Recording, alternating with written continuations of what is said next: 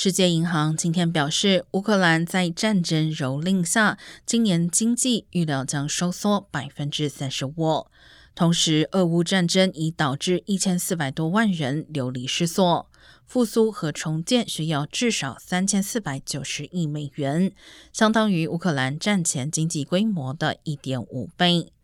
同时，受到战争冲击，欧洲和中亚通膨来到数十年最高点。原油、天然气以及煤炭价格直线飙升，预料欧洲和中亚今年经济将收缩百分之零点二。